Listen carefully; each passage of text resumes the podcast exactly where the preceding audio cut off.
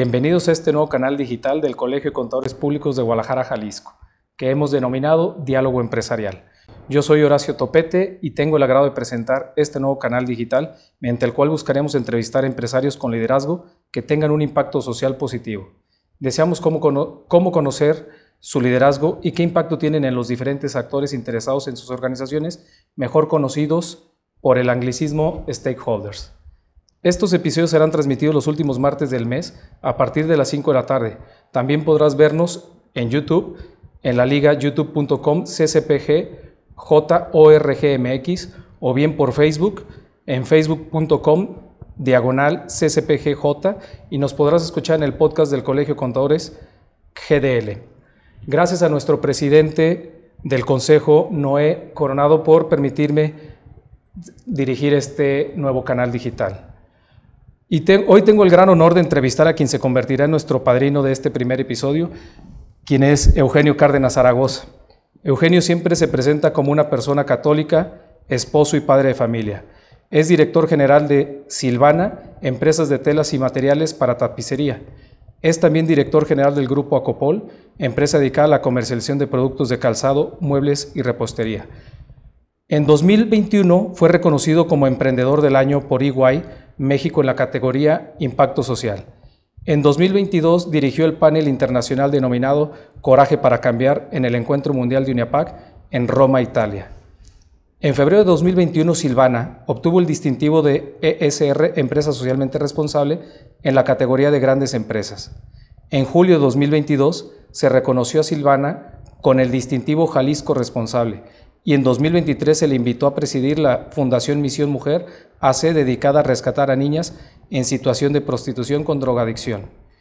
Eugenio es contador público por la UNIVA, tiene una maestría en Administración de Empresas, una MBA, por el IPADE y tiene un diplomado en Formación Social por la UCEM, un diplomado Inclusive Growth por la Universidad de la Santa Cruz en Roma y también ha cursado otros cursos más en el IPADE y en el Instituto Karen Collin. Hoy platicaremos con Eugenio qué significa ser una empresa con impacto social y cómo podemos los demás empresarios y profesionistas lograr tener empresas responsables. Eugenio, gracias por acompañarnos el día de hoy. La verdad es que me siento muy afortunado de tenerte y que hayas aceptado esta invitación. Pues primeramente, dame la mano, gracias por, este, por darnos la oportunidad. Un fuerte saludo a todos y cada uno aquí, los presentes de este colegio me he llevado una grata sorpresa. Yo aquí hace muchos años, mi papá, este, que fue miembro del Colegio de Contadores Públicos, por alguna vez lo traje por aquí de Wright, pero no era lo que hoy día es. Felicidades a todos los expresidentes y el presidente actual por hacer la diferencia y sobre todo por demostrar que Jalisco pues, es uno de los grandes semilleros de nuestro país. Felicidades y a sus órdenes. Gracias por la invitación. No, hombre, gracias a ti por aceptar y por estar el día de nosotros. Y quisiera, para que la gente que te conociera, empezar con un lema familiar que tienes. Y no sé si te gustaría compartirlos con todos para que, para que podamos acercarnos un poco más. Bueno, pues primeramente este, yo estoy agradecido con la vida porque mis papás, este, ambos eh, de origen de pueblo, se conocen aquí en, en Guadalajara. Mi mamá estudiando eh, eh, la parte de química, mi papá la parte de contaduría. Eh, y, en esa particular forma de estudiar, donde antes se iba a la biblioteca a hacer la tarea, ahí se conocen. Y con el tiempo venimos reconociendo que nuestros orígenes de, gente de pueblo, de familia trabajadora, pues hace la gran diferencia. Hay un lema mucho de mi padre, al cual le mando un saludo y espero que pronto vea este gran proyecto y sobre todo va a estar muy contento por ti, Horacio, por lo que eres y por lo que estás representando. Mi papá nos, nos dejó tatuado esto, que al trabajo y a los problemas no cualquiera le entra y estamos listos para entrarle. Ese es el lema familiar. Qué padre, qué bonita frase, porque eso representa que el trabajo continuo y, la dedicación pues te, sale, te sirve para salir adelante. La verdad es que es una de las fórmulas de mucho éxito que a los grandes emprendedores se les dará. Y bien, antes de entrar en el tema, que, tenemos preparado el día de hoy, que es dialogar respecto de las empresas que tienen un impacto social. Yo recuerdo que tú fuiste presidente de una asociación empresarial que se llama USEM, USEM Jalisco, y posteriormente la Confederación USEM a nivel nacional. ¿Qué nos podrías compartir acerca de estas organizaciones empresariales? Pues sí, este, primeramente, gracias por recordar este momento tan bonito. Eh, cuando se me invitó a participar primero en un diplomado de formación social, donde la característica del diplomado es recordar que los principios y los valores al servicio del prójimo son rentables. Y bajo esa este, perspectiva, pues eh, fuimos a tomar la clase hace ya nueve años y me dio mucho gusto encontrarme dentro de mis compañeros a otros empresarios que admiraba.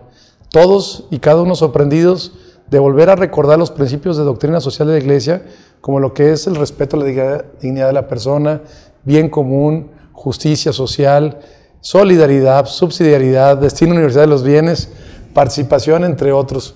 Y el común denominador de este diplomado es que el maestro o la persona que te está dando la clase te está brindando su testimonio porque todos nuestros este, instructores, todos ellos son empresarios, empresarios en los cuales dan una forma de ver la vida, porque también podríamos pensar, Horacio, que es, pues la vida es un problema, y ellos veían que la vida es un regalo un regalo en el cual te ha permitido servir desde tu vocación como empresario. Y es ahí donde me enamoro de la filosofía de la USEM, que significa la Unión Social de Empresarios de México, y me pongo a participar porque yo no había participado nunca con, en ninguna cámara empresarial, ni en ninguna cosa, este, es más, ni participaba en la kermés de, ahí de la parroquia de, de donde yo vivo. Y, en esa parte empiezo yo a participar, entonces empiezo a ver que trabajar para una asociación civil, que en este caso es la Unión Social de Empresarios Mexicanos, aquí en Jalisco, le estaba generando mucho bien a mi persona. La USEM se funda en 1957, donde un grupo de mujeres y de hombres deciden apostarle a formar a otros empresarios en principios. Y en esa particularidad, pues hay grandes este, eh, ejemplos, grandes personas que han pasado por la USEM, y pues tenemos casos como Joaquín Brockman de Qualitas, que Realmente eh, desarrolló una empresa muy bonita esta parte en la parte de correduría de seguros, pero también tenemos el gran ejemplo en Don Lorenzo Servitje de Grupo Bimbo. Y a mí esas historias de esos empresarios que con vocación de servicio y con, este, con un apego a querer brindar un servicio a su país, pues me enamoré y quise hacer este, eh, algo similar a ellos en el aspecto de primero transformarme a través de la formación y de ahí empezar a servir al prójimo. Me gusta mucho la idea, por ahí me invitan a presidir primero en Jalisco, me gusta la parte de servir, creo que nos va bien. En mi periodo se dio la oportunidad de llevar el diplomado en dos ocasiones simultáneas y pues inspirar a otros empresarios de que vale la pena apostarle a valores y a principios ha sido el lema que me ha permitido seguir en lo que hoy es la Unión Social de Empresarios de México a nivel nacional, con los 17 capítulos que se tienen, y aceptar la, la presidencia nacional. Fue un momento muy bonito y pues acaba de pasar este momento de, servicio, fueron dos años y medio de servicio, que agradezco mucho también la colaboración tuya porque pues tenemos aquí a nuestro tesorero este, eh, también de, Confederación USEM y eso me ha brindado conocer a más y más personas que están decididas a través de de su testimonio servir primero a su familia, servir a su empresa y servir a México. Y en, esa, y, en esa, y en esa forma, la Unión Social de Empresarios de México nos hemos puesto a festejar nuestro 65 aniversario y a seguir inspirando a más y más y más personas para que puedan a través de su trabajo hacer la diferencia en el mundo actual.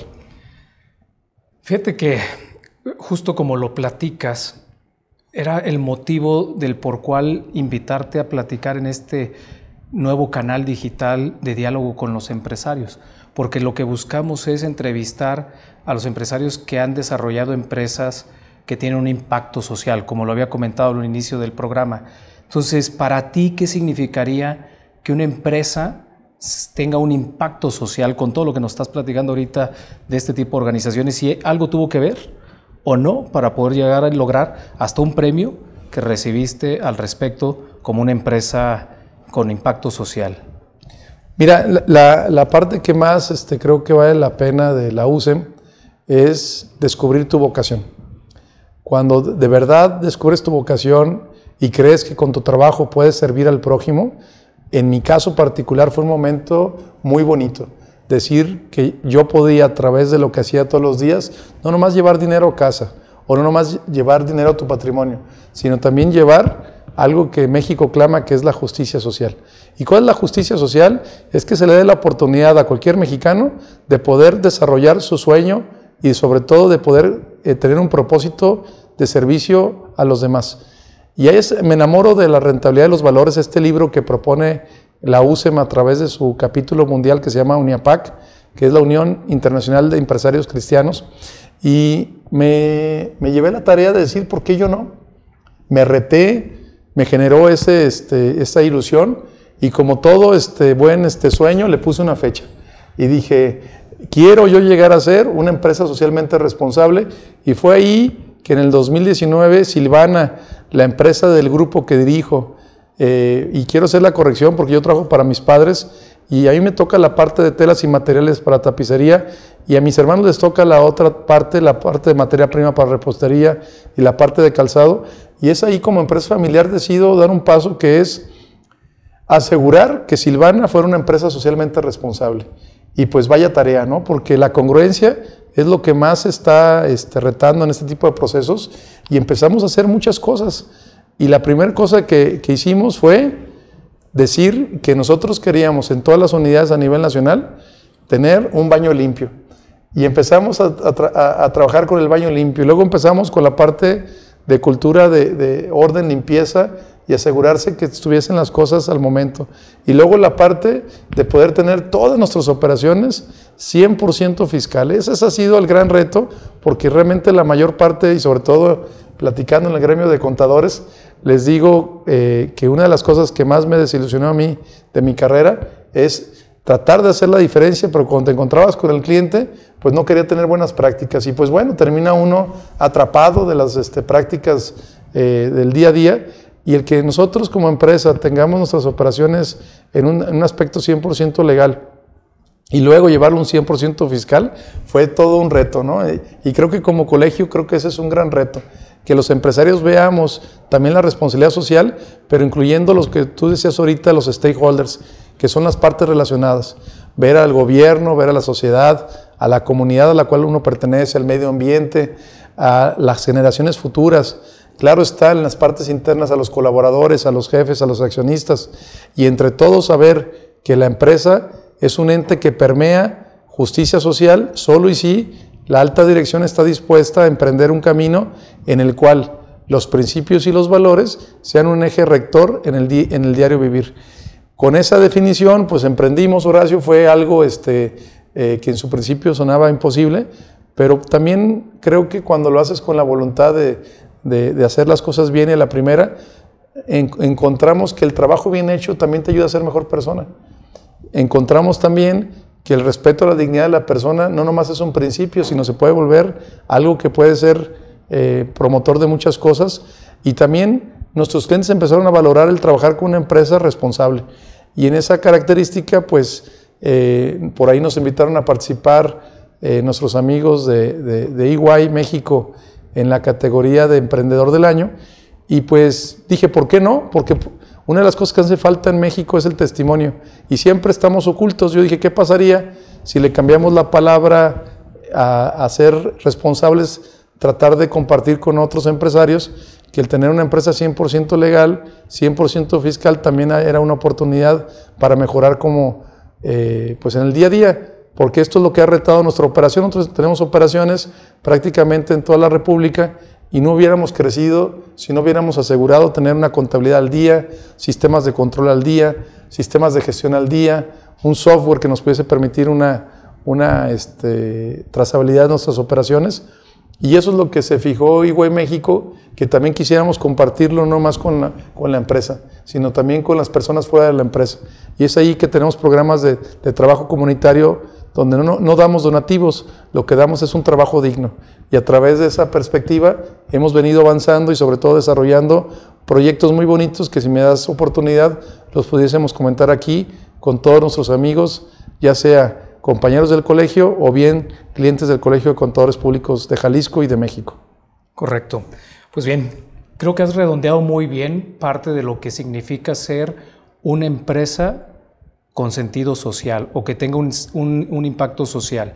Y creo que diste algunos pequeños ejemplos por donde iniciaste, pero a lo mejor no para todos es, es es, es lo mismo o dependiendo del tamaño de organización, cómo poder empezar un despacho prestador de servicios este, o una pequeña eh, compañía o grande compañía, ¿cómo empezar? Porque tú decías, oye, por donde nosotros iniciamos fue pues, por tener baños limpios, que lo refiero mucho al tema de la dignidad de la persona, que las personas se sientan este, conformes con lo que tú les das, ¿no? que les otorgues, que tengan limpios, muy, baños muy limpios, vaya.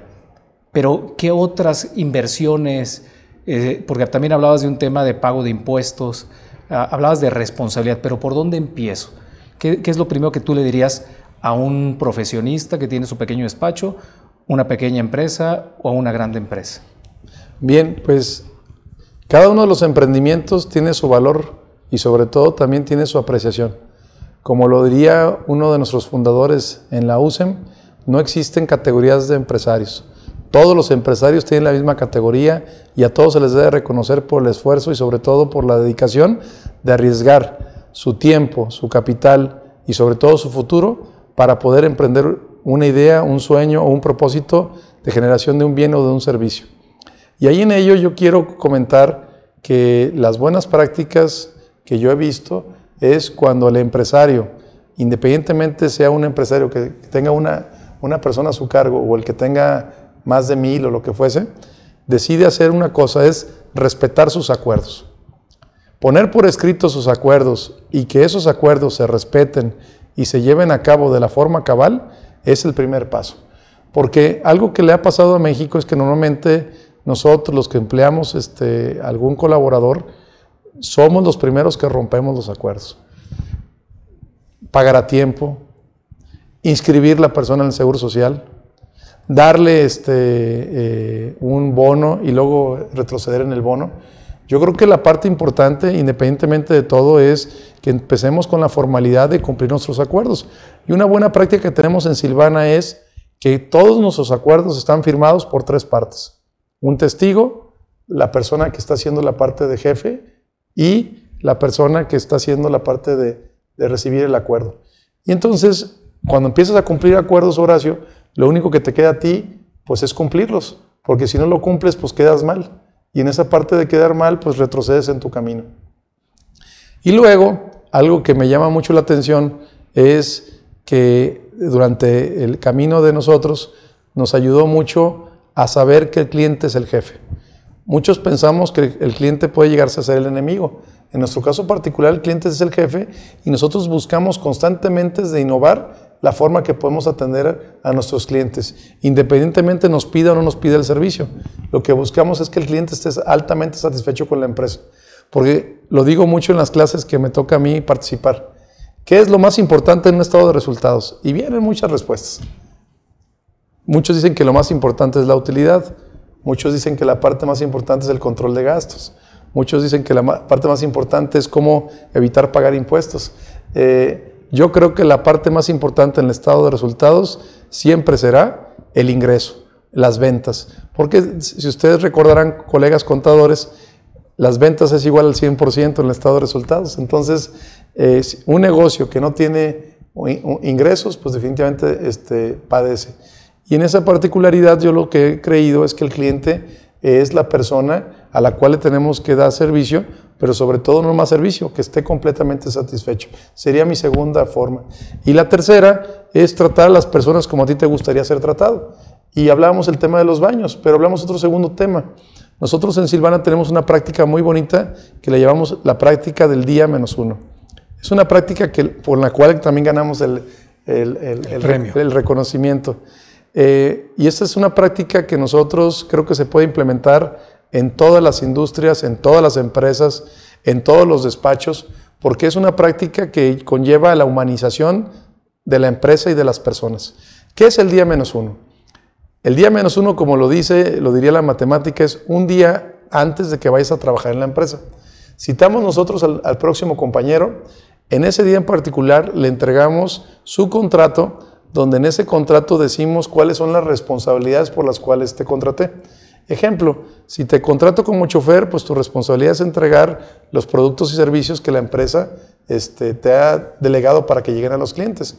Si en esa parte también Tu responsabilidad es que te firme la factura y revisar que la persona este, eh, coloque eh, una revisión sobre lo que le estás entregando, pues también esa es tu responsabilidad. Si tu responsabilidad es manejar, pues que tengas la, licencia vigente y que sea de la categoría del vehículo que estás utilizando.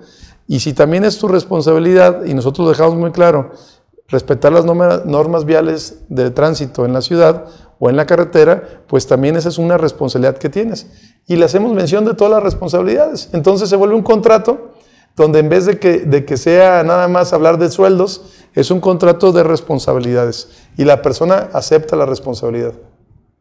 Y luego hacemos una cosa que me encanta, le entregamos a la persona la copia de ese contrato, donde se indica el sueldo que va a ganar, cómo están las deducciones dentro del sueldo y también se le especifica otra cosa, qué días va a pagar la empresa el sueldo, porque la empresa paga el día 10 y el día 22 de cada mes el sueldo, entonces nuestra responsabilidad es que esos días la persona vaya al cajero y que esté confirmado el depósito. Puede ser que sea las 10 el día 10 a las 10 de la noche, pero es el día 10. Pero, o puede ser el día 10 a las 6 de la mañana, pero es el día 10, ni un día antes ni un día después. Y la otra particular es entregar el uniforme. A nosotros nos encanta el uniforme. Por ejemplo, yo festejo ahorita que llegué aquí al colegio, que vi que las personas desde que pregunté eh, pues eran personas que traían uniforme. Yo sabía que era la persona correcta a la cual le tenía que hacer la pregunta y me dieron una respuesta. El uniforme es una parte donde todos nos ponen en la misma sintonía. Imagínense un equipo de fútbol sin uniforme. Pues hasta al el contrario se va a reír, va a decir no, están este, listos para, para empezar a trabajar. Y la, otra, y la tercera parte que hacemos, entre muchas otras cosas, le entregamos una despensa para cuatro personas y para tres comidas al colaborador. Y dicen, ¿y por qué le entregas la despensa? Porque nosotros vimos que muchos de ellos llegan con hambre a trabajar y muchos de ellos no tienen para comer. Y lo que nos gustó a nosotros mucho es identificar que una de las responsabilidades de las empresas es que todo su personal esté bien comido, porque si no está bien comido, pues no va a tener la característica para que al día siguiente la panza no lo distraiga o el estómago, perdón, no lo distraiga y no pueda hacer bien sus actividades. Entonces, nosotros nos aseguramos que la persona llegue cenado y comido a trabajar su primer día de trabajo, más otras cosas que el día uno este, contempla y lo cual ha hecho, y doy la premisa, ahora este año nos han invitado a la Universidad de la Santa Cruz en Roma a hablar de nuestro caso, porque esta práctica del día menos uno hace algo que es muy bonito y que yo acabo de ver aquí en el código y sobre todo en los principios de, este, de este colegio. Lo más importante de ellos son las personas. Y en las personas nosotros nos busca, nos gusta respetar el principio del respeto, la dignidad de la persona y bajo esa cosa que nosotros podemos decir que es imposible, que es servir al prójimo, empezamos con esta práctica desde el principio, nosotros diciéndole que lo más importante, más que cualquier cosa, es que la persona tenga seguro casa, vestido, sustento y lo pueda llevar en el día a día a su casa y hacia su comunidad. Creo que nos has relatado más que relatado, creo que nos dejas una gran tarea a todos los empresarios y ya decías que no hay tamaños de empresarios, sino quizás tamaños de empresa. Pero con estas pequeñas este, recomendaciones que nos das, creo que podemos cambiar el mundo del trabajo. Y ese creo que sería uno de los principales principios o responsabilidades de los empresarios, cambiar el mundo del trabajo, porque si cambiamos el mundo del trabajo, cambiamos nuestro México, que tan dolido ha estado a lo largo de tantos años. Bien, y esta parte que ya platicas tú, de que dices, oye, ya sabemos cómo es una empresa o lo que hace una empresa con impacto social, ¿cómo lo perciben? Y lo comentabas hace un momento, ¿quiénes son los stakeholders? Pues el gobierno, que puede ser este, los propios trabajadores, pueden ser inversionistas, pueden ser clientes, pueden ser proveedores, etcétera, etcétera.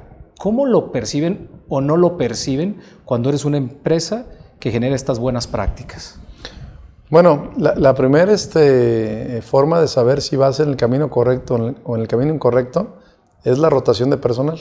Este, yo, hay algo que este, me gusta siempre escuchar, es que eh, una empresa que por alguna razón pues no, no, es una empresa cómoda, pues a la gente se le va.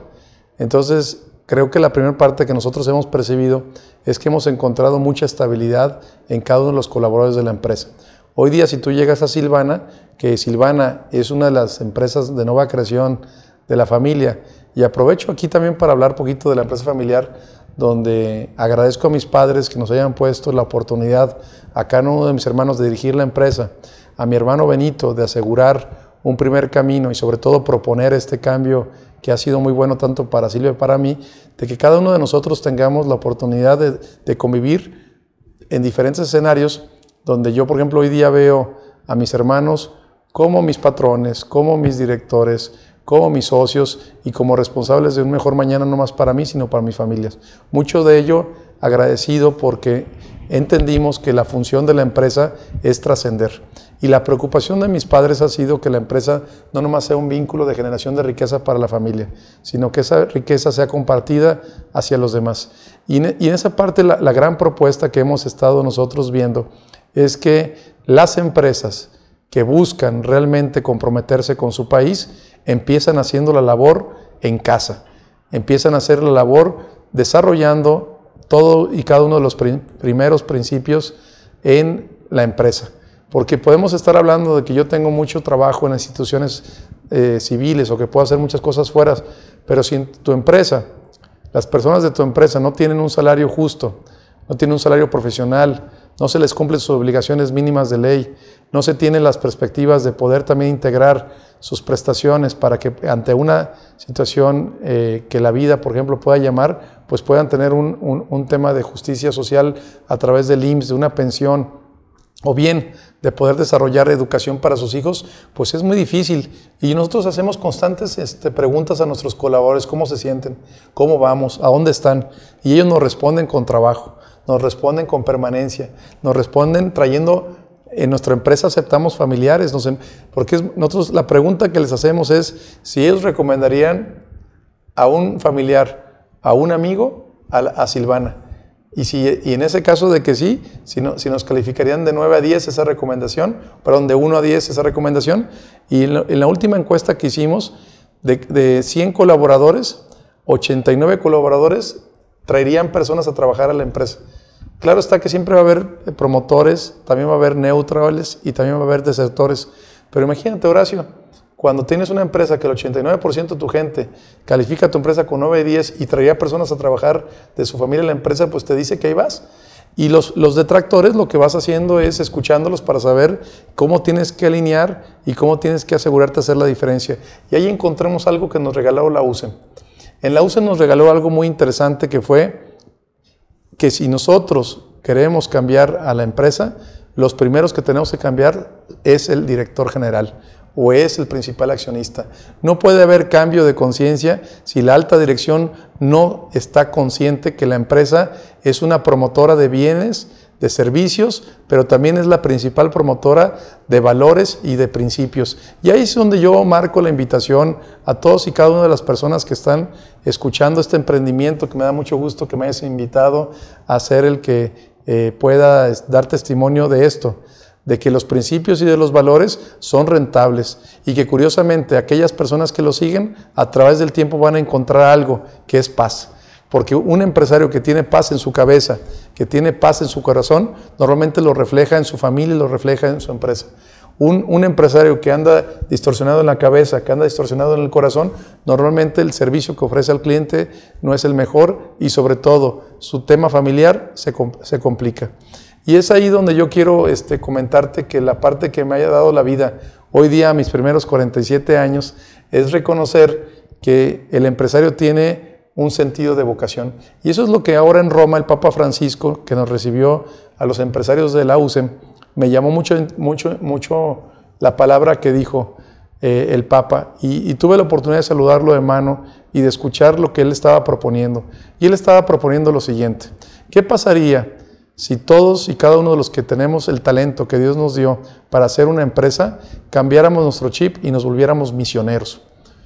Y dije, ay, ahora le, toca a nosotros también hacerla de, misionero, porque el México que estamos viviendo es un México que definitivamente está expresando un dolor. Un dolor donde vemos en los últimos años cómo ha aumentado la pobreza, donde vemos en los últimos años cómo ha aumentado la, inseguridad, donde vemos en los últimos años cómo ha bajado nuestro nivel educativo, donde vemos en los últimos años cómo hay prácticas en el día a día donde hemos sido secuestrados en, el tema de nuestra seguridad y sobre todo de nuestra percepción de competitividad mundial, cómo tenemos problemas energéticos, cómo tenemos muchos problemas.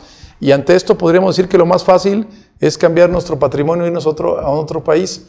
Es ahí donde hoy día que hemos escogido que sea este día 15 de septiembre, es volver a festejar el Viva México, volver a festejar donde hombres y mujeres valientes al servicio del prójimo a través de la empresa puedan hacer la diferencia y sobre todo se puedan comprometer por un mejor mañana con quién? Primero, con su persona, después con su familia y después con sus colaboradores y para poder servir al cliente. Porque yo lo que sí creo, que la unión de esa convicción de misionero al servicio del prójimo puede hacer la diferencia en las empresas.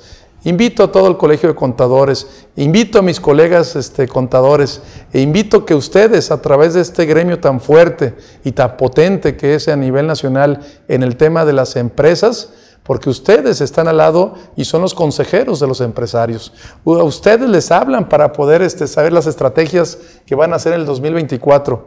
¿Qué pasaría? si la estrategia de, todas las empresas en nuestro país el 2024 sea ser promotoras de principios y de valores. Y hay un principio que espero que ustedes lo tengan muy reconocido, y es el principio por el cual es, y creo que es principio contable, que es el tema de la transparencia. Porque en, esa, particularidad tenemos que empezar a voltear a que las empresas sean congruentes, que las empresas hagan lo que tengan que hacer y que las empresas vuelvan a reinvertir en ellas y reinvertir en ellas en la formación de sus colaboradores. Empresarios que normalmente van a tender a desaparecer van a ser aquellos donde ven a las personas como instrumentos y no ven a las personas como lo que son. Esa forma de trascender y sobre todo de volver a brindar una esperanza. Colegas, anímense a ser los que generen la esperanza y anímense a poner todos esos principios que no nomás los van a encontrar en la parte de normas financieras, sino también los van a encontrar en la parte de, de las creencias de familia de ustedes, para que sus clientes los puedan convencer de que las empresas son el motor de cambio que nuestro país necesita. Qué gran lección nos acabas de decir, de dejar, este, y el gran compromiso que lanzas para todos nosotros, tanto como profesionistas como empresarios, porque también, dicho sea de paso, los profesionistas somos empresarios. O sea, generamos un despacho, generamos fuentes de trabajo, generamos, llevamos ingreso a nuestras casas y a las casas de nuestros colaboradores. Imagínate qué, qué gran responsabilidad nos acabas de dejar al, al, al invitarnos a ser promotores de estos principios y valores. Y hay un principio que a mí me gustaría tocar antes de finalizar esta plática y qué tiene que ver con este tipo de empresas y me refiero al principio del bien común. ¿Qué significa el bien común que tanto hemos escuchado y que de repente hasta en algunas ocasiones en el gobierno federal lo escuchamos? Pero, ¿qué es verdaderamente el, bien común? Miren, antes de hablar de bien común tendríamos que hablar de un principio básico de los básicos, que es el principio del respeto a la dignidad de la persona. No podemos empezar a buscar el bien común si no, yo no veo en el prójimo a una persona a imagen y semejanza mía. El principio del respeto a la dignidad de la persona empieza con uno mismo. Si uno mismo no se respeta a sí mismo, si uno mismo no se genera ese valor a sí mismo, difícilmente se lo puedes generar a los demás. Es ahí donde, donde el principio del bien común busca que el bien que es bueno para ti sea bueno para todos. Y se los quiero dar en dos prácticas ya en la empresa. Primer práctica, que todos paguemos nuestros impuestos.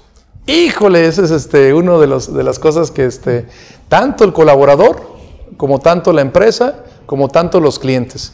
Quiero decirles que eh, me costó un, un poquito de trabajo, pero con el tiempo entendió el cliente, porque me decía, bueno, y si es masiva, o es sin IVA la factura, ¿no? Este, y yo decía, no, pues, pues la factura es como es, masiva, porque pues así es la factura. pero hay otro que me da una remisión y que este, no me cobra el IVA. Y le digo, ¿y cómo le hace? Pues su contador le ayuda a resolver ese problema. Le dije, ¡ay! pues no, este, Eh, la, la, parte interesante de esto es que si imagínense que todos empecemos a pagar nuestros impuestos, podríamos exigir mejor al gobierno el uso de ellos. ¿Qué es la parte por la cual no tenemos tanta exigencia al gobierno? Porque pues no tenemos los elementos para ir a hacer esa exigencia. Y, en esa parte yo creo que el bien común estaría que si todos y cada uno de nosotros hiciéramos lo que nos corresponda en el tema de los impuestos, pudiésemos exigir que en ese bien común los impuestos se ejercieran de la manera para que pudiese desarrollar mejor la comunidad estrategias a largo plazo para las generaciones futuras. ¿Cuál podría ser la mejor de las estrategias para que nos pueda ayudar el bien común? Imagínense nada más esto que nuestros niños tuvieran una educación que les permitiera desarrollar talentos a largo plazo y para con ellos apostarle para que quizás en el México del 2050 nuestra juventud tuviera las capacidades para poder competir a nivel mundial. Ahí está el bien común. Otro bien común y nos gusta mucho desarrollarlo en Silvana. Yo un día reconocí que el tema de los gastos médicos mayores era una buena práctica para mi familia una, buena necesidad o sobre todo era un buen servicio de cobertura ante cualquier incidente. De repente fui al Seguro Social a acompañar a un colaborador y me dio pena los servicios que me ofrecía el Seguro Social. Y en esa particular dije, ¿qué más puedo hacer por mis colaboradores? Entonces nos pusimos a trabajar para desarrollar un proyecto donde todos tuviéramos el servicio de gastos médicos mayores en la empresa.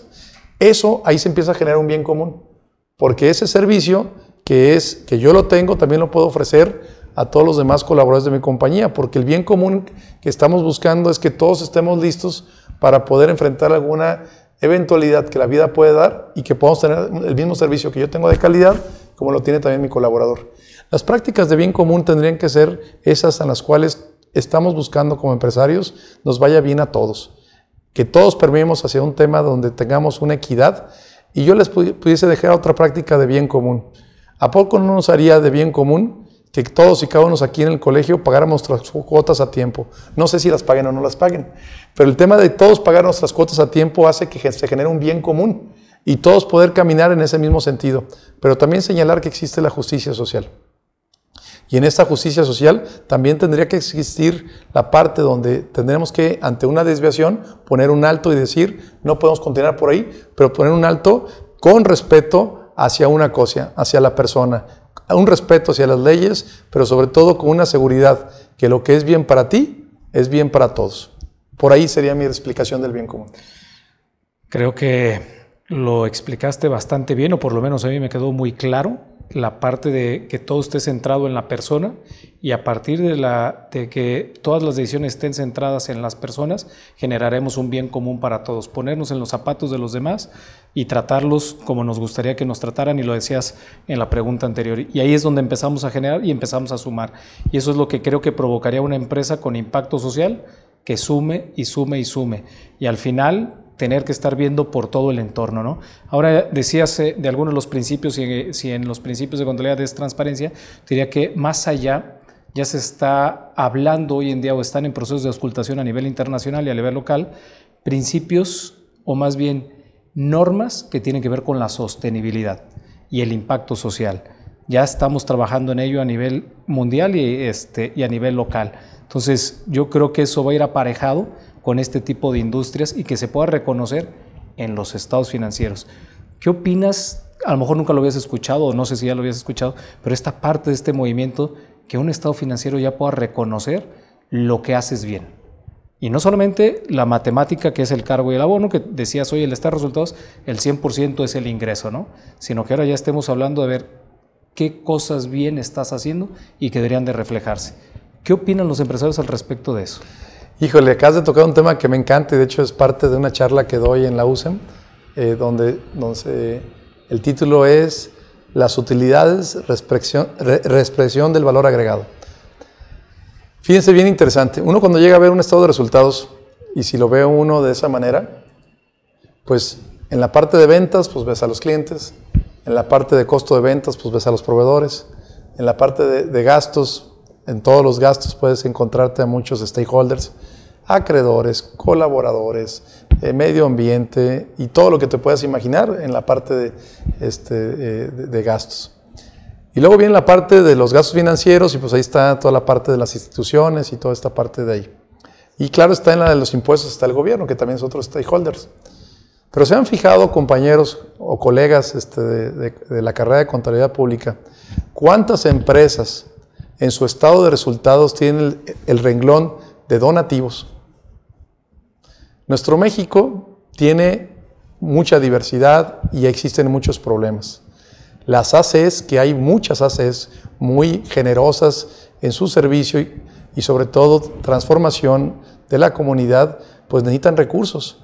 Y las empresas están hechas para generar riqueza y compartirla.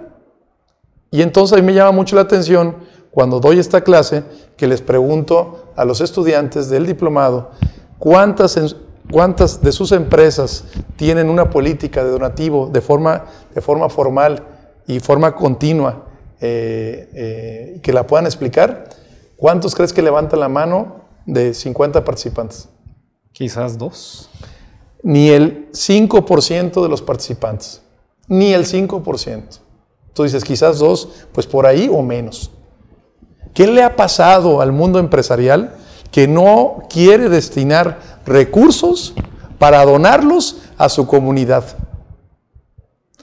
¿Qué ha pasado en ustedes, colegas? Que quizás no les han dicho que, por cierto, son deducibles hasta el 7% de sus utilidades esos donativos. ¿Qué ha pasado que no se ha fomentado en nuestra comunidad desde las escuelas el donar? Y, aunque bíblicamente a los que somos católicos, cristianos y también a los judíos, se les dice en las lecturas que se les regresa 70 veces 7 o 7 veces 70 o 100 por 1, a, a la fórmula que tú entiendas, eh, da mucha rentabilidad donar. Pero quizás lo que no entendemos es la generosidad que deben tener las empresas. Y ahí yo sí coincido contigo, Horacio, que en los estados financieros se pudiesen eh, reexpresar muchas iniciativas de causas sociales y sobre todo de impacto social. Esa parte donde nosotros como contadores se nos puede llevar a un camino bien bonito y sobre todo yo propondría al Colegio de Contadores que le apueste a, que las empresas sean generadoras de riqueza compartida, esa riqueza donde pueden cambiar sus comunidades y lo tenemos ya institucionalizado en el donativo. Ustedes llévense la pregunta y sobre todo más que la pregunta, la promoción, porque a México le falta amor, a México le falta compromiso y a México le falta testimonio. Anímense, colegas, a llevar ese mensaje de búsqueda de principios y valores a través de nuestra bendita profesión, que es la reexpresión del trabajo hacia normas financieras y sobre todo caminos de seguridad a largo plazo de los empresarios. Nos dejas, yo creo que pensativos, nos dejas con grandes retos, ya lo he dicho en cada una de las intervenciones que, que has tenido, nos dejas o, siembras algo en cada uno de nosotros. Creo que tenemos un compromiso como mexicanos. Hoy en día este, tenemos que hacer un poco más, tenemos que dar un poco más. Ya nos estás invitando a hacer la donación. Este, y yo empezaría ya ahora olvidándonos de como empresa pero sí promover hasta quizás la donación de sangre. Desde ahí empieza el amor, el amor al prójimo, que de repente hay que ir a donar este, parte de tu tiempo también a las organizaciones. Entonces hay muchas maneras de contribuir. Y de muchas donar. maneras. A veces son económicas, a veces son con parte de la, del amor que puede ser la sangre y quizás también amor, perdón, o donar tu tiempo eh, lo que llamamos las horas este, México. Las horas México, que es hay que entregarle a los demás parte de nuestro tiempo. Muchas gracias, muchas felicidades por todo lo que has emprendido dentro de la empresa y fuera de ella y todas las lecciones que nos dejas. No sé si te gustaría cerrar con algo más que nos puedas compartir con todos los colegas y empresarios o ya fue suficiente por el día de hoy. Pues un mensaje final. Yo sí creo que México está destinado a ser un gran país. Yo creo que México tiene una oportunidad y siempre las ha tenido. Pero yo creo que la mejor oportunidad es la que vivimos los empresarios de hoy. Apostarle a México es amar a sí mismo y amarse a las personas que están a su lado. Empecemos a buscar en la parte humana la trascendencia de nuestras personas. La usen y yo creo y afirmo que el Colegio de Contadores también tiene esa parte donde está buscando que los principios y los valores se puedan medir de una manera eficiente y sobre todo trascendente. Colegas, no hay mejor mañana que empezar hoy a activar todas las prácticas de responsabilidad social buscando que las empresas sean altamente productivas, profundamente humanas y socialmente responsables. Esa es la gran invitación y más hoy, 15 de septiembre de 2023, donde les invito a gritar nuevamente, ¡Viva México! Muchas gracias Eugenio, la verdad es que nos dejas emocionados, creo que es para hacer nuestra primer charla del diálogo con los empresarios. Espero que nos augures mucho éxito. La verdad es que a mí, en lo personal, este primer episodio me parece que fue grande y difícil a lo mejor de, de, poder superar, pero haremos el intento. Con más empresarios como tú que queremos invitar, podremos hacer de este canal, poder llevar el mensaje de las empresas que tengan un impacto social.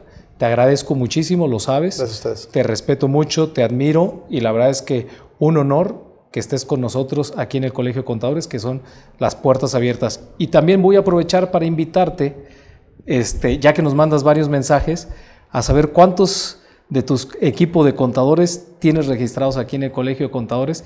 Y si todavía ninguno, por favor, mándalos. Aquí los vamos a preparar, así con valores también, pero con una capacitación altamente efectiva. Créeme que tenemos cursos, diplomados, especialidades, maestrías. Lo que tenemos una diversidad de, de ¿cómo se llama?, de, de, capacitación que está diseñada para el colaborador que apenas va iniciando, hasta para tus directivos.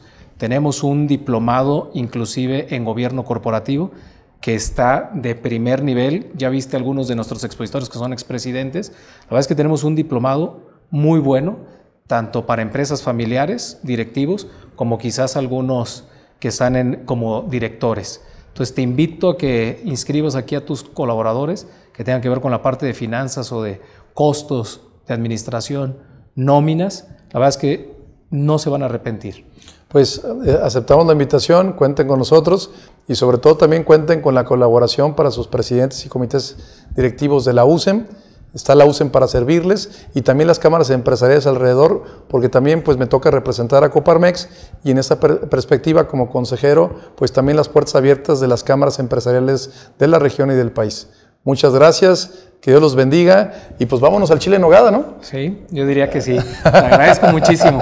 Gracias. Gracias, gracias. Hasta luego. Hasta luego.